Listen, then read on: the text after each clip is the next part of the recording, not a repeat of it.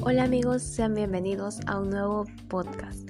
Mi nombre es Julisa Giselle Morales Magaña, soy estudiante de la Universidad Pedagógica Nacional, Unidad 271. El tema que abordaremos el día de hoy será el aporte de los sofistas a la educación.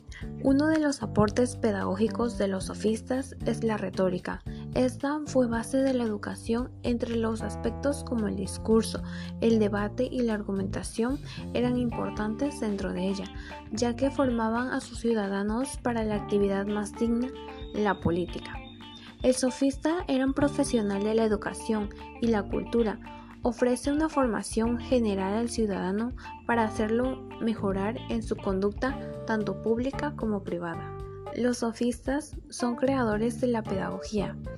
Otro de sus aportes es permitir que la educación, en vez de reproducirse, se diera de manera consciente. Se puede afirmar que son los creadores de la pedagogía como práctica o acción deliberada y consciente. Las propuestas educativas de los sofistas se debían a los cambios sociales que se presentaban en la época, desde el poderío militar hasta los fenómenos sociales y políticos que se producían, especialmente los sociopolíticos. Es aquí donde se evidencia el arete.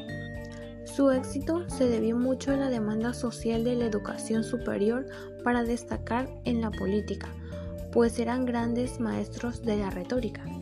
Los sofistas consideraban que la virtud era importante y es la virtud la que permitía el desarrollo de las personas con sentido de justicia y pudor.